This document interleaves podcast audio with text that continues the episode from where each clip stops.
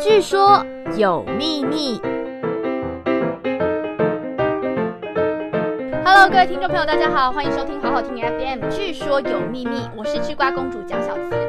这个礼拜大家是不是都在家防疫呢？网络上啊，最近是非常流行这个名词啊，这个 hashtag 叫做 WFH，Work for Home。那不管你是 Work for Home，还是因为有小朋友在家，你是 Work for Hell，啊，都希望大家有点耐心，呃，加加油，希望这个疫情赶快过去。当然，因为在家里有的时候呢，其实真的是蛮无聊的。这个小朋友不能出去，或者自己也不能够外出。那今天呢，我们就要来好好的再介绍一下，在防疫期间非常大推的这部电视剧。那这部电视剧呢，坦白说，我个人呢、一开始真的是非常的不看好，因为它的剧名真的是太奇怪了。呃，这部剧呢叫做《御赐小仵作》，然后我刚开始听到这部剧的时候，觉得什么东西啊？这什么什么奇怪的片？然后呢，重点是我是回娘家的时候看到我爸爸竟然在看一个六十五岁的老先生在看这个《御赐小仵作》，我就觉得嗯，真的太奇怪了。结果没有想到呢，呃，这几天我才发现说，哎呀。天呐，这个《御赐小仵作》在 PTT 上面原来讨论度这么的高，甚至还被说是亚洲版、唐朝版的福尔摩斯啊！怎么会这样呢？它剧情到底在演什么？赶快来听一下预告片。面如冠玉，明察秋毫，掌管刑狱，江湖人称玉面判官。你不嫌我碰过的东西不干净吗？我不是也被你碰过吗？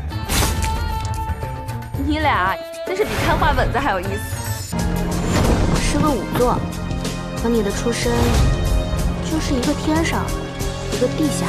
好，这部剧呢是改编自大陆的这个作家清闲丫头的同名小说。那它的时代背景呢是定调在这个唐朝的中晚期。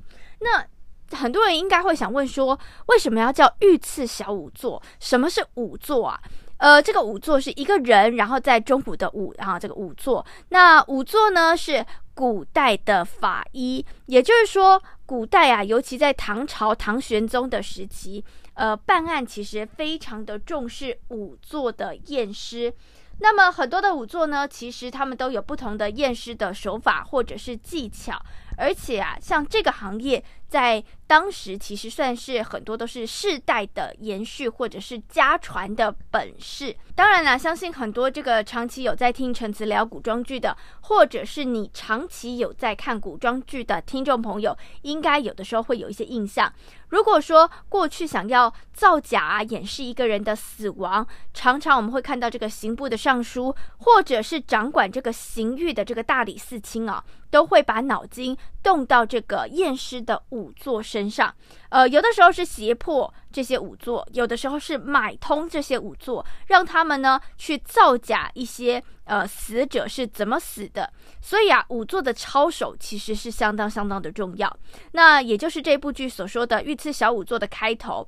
它的开头呢，就是在讲说这个三法司的主审安郡王萧景瑜，他为了要找一个可靠、身家清白、验尸技巧高超的仵作，所以他特别呢是举办了一个考试，要来公开征才。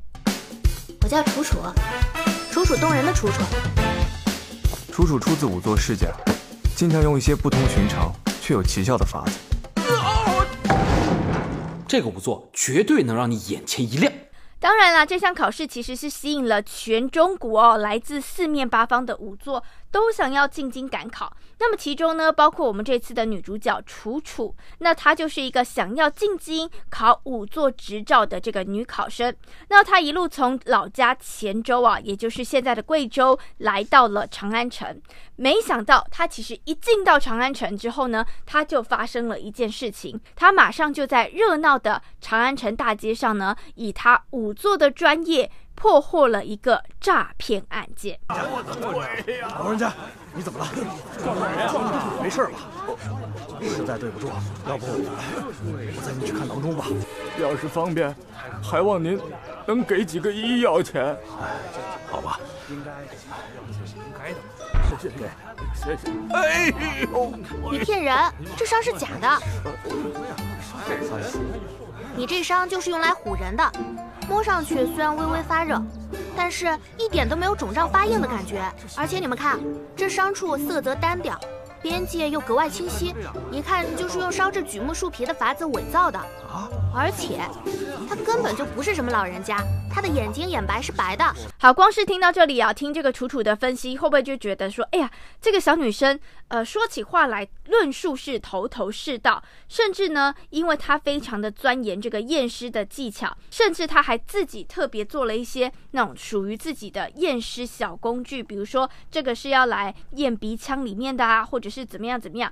那透过他的检验，还有观察，还有对于伤势的判断，其实他有很独到的思维逻辑。那楚楚呢，其实他的这个验尸手法，其实就吸引了三法司的大长官，也就是安郡王的注意。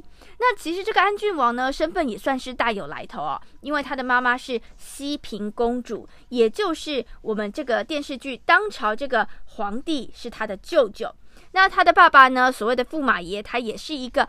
非常优秀的判官，那只可惜说啊，在这个安郡王还没有出生的时候，其实他的爸爸就被奸人所害，所以他虽然没有见过爸爸，但是他继承了自己父亲非常优秀的办案技能。长得好看，会断案子，还肯招女人当仵作，干嘛呢？好，看过很多古装剧的听众朋友，应该想必都会有一些印象啊。如果过去有发生什么大案子的话，大家常常都会跟皇帝说：“哦，我们要求要三思会审。”三思会审其实这个词呢，其实在《琅琊榜》的后半段也有出现。而这个三法司啊，也就是安郡王掌管的这个部门，其实他的权力还凌驾在三司之上，所以等于他算是一个掌管全国最高的这个刑狱机构。自然呢，他需要找一个背景很简单、身家很清白的仵作。那对于楚楚呢，他觉得他真的是非常的厉害。当然，用人不疑，疑人不用。安郡王还是要知道这个楚楚的来历到底是什么。结果没有想到呢，就在他调查这个楚楚的身世的情况之下，他意外的发现，哎，楚楚的身上似乎跟自己的父亲当年被害有异曲同工之妙，甚至是有一些关联存在的。臣在西市一个钱州商队处，偶然间得了几枚钱字印的丝铸铜钱，便着人留意了一下，发现如今长安集市上流通的货币中有近两成是这种丝铸。碰巧臣考选仵作时。来了一名黔州的仵作，他随身的钱袋中竟有八成是丝铸的。钱范仿制极为精妙，只是成色有几分差别，几乎可以乱真。黔州必定是有人在做丝铸铜钱之事。你觉不觉得这个姑娘是驸马的人？为什么这么说？这姑娘除了有驸马和公主的定情石坠子之外，还有几卷传奇故事，里面有个叫玉面判官的。玉面判官。当然，这部剧啊，多多少少还是会有一些所谓的谈情说爱啦，就是安郡王跟这个楚楚之间，当然有感情线嘛。但是呢，除了这个之外，办案也是很重要的。那另外一个方面呢，这部剧其实也藏有很多所谓的庙堂之争，也就是朝臣们的权力斗争。唐玄宗虽然对于这个安郡王萧景瑜哦，铁面无私，还有他的办案技能是相当的赞赏。只可惜，因为他真的是太会办案子了，他也不留什么情面，所以呢，其实安郡王真的已经默默的得罪了很多的朝臣，尤其是宣宗皇帝身边的这个大太监秦鸾。那事实上呢，其实，在正史上面呢、唐朝的后期，基本上很多的皇帝确实都被操控，而且呢，是被两股势力操控，互相的拉扯。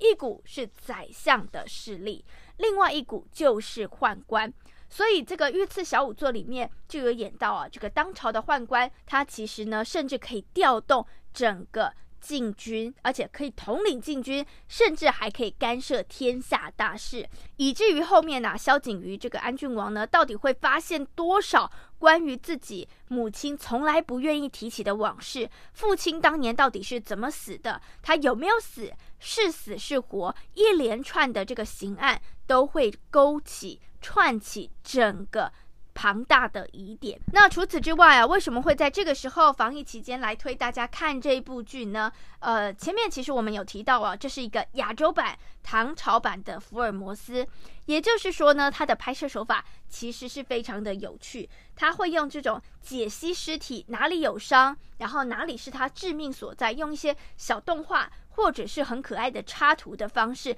去模拟死者生前遇到的各种情形，然后去慢动作的剖析，搭配这种可爱的效果，去营造出这种还原现场的感觉。另外啊，这部剧其实也创下非常非常高的评价，所以被说是这个小五做的逆袭。好，主要的原因呢，也是因为这部剧的制作啊，呃，不算太大，而且其实演员。真的不有名，连我真的都没有听过，他们谁是谁，我真的不知道。但是呢，它紧凑的剧情，还有诙谐的这个呃表现方式，还有甚至是男女主角的人物设定，真的很讨喜。那其实我当时呢是看的第一集，我就觉得，哎呦，中了。这个是我会想要一直不断的看下去的一部剧，因为它有这种解密，有这种探索，有这种办案，还有一点可爱的成分在里面，所以呢，算是二零二一年所谓的黑马陆剧。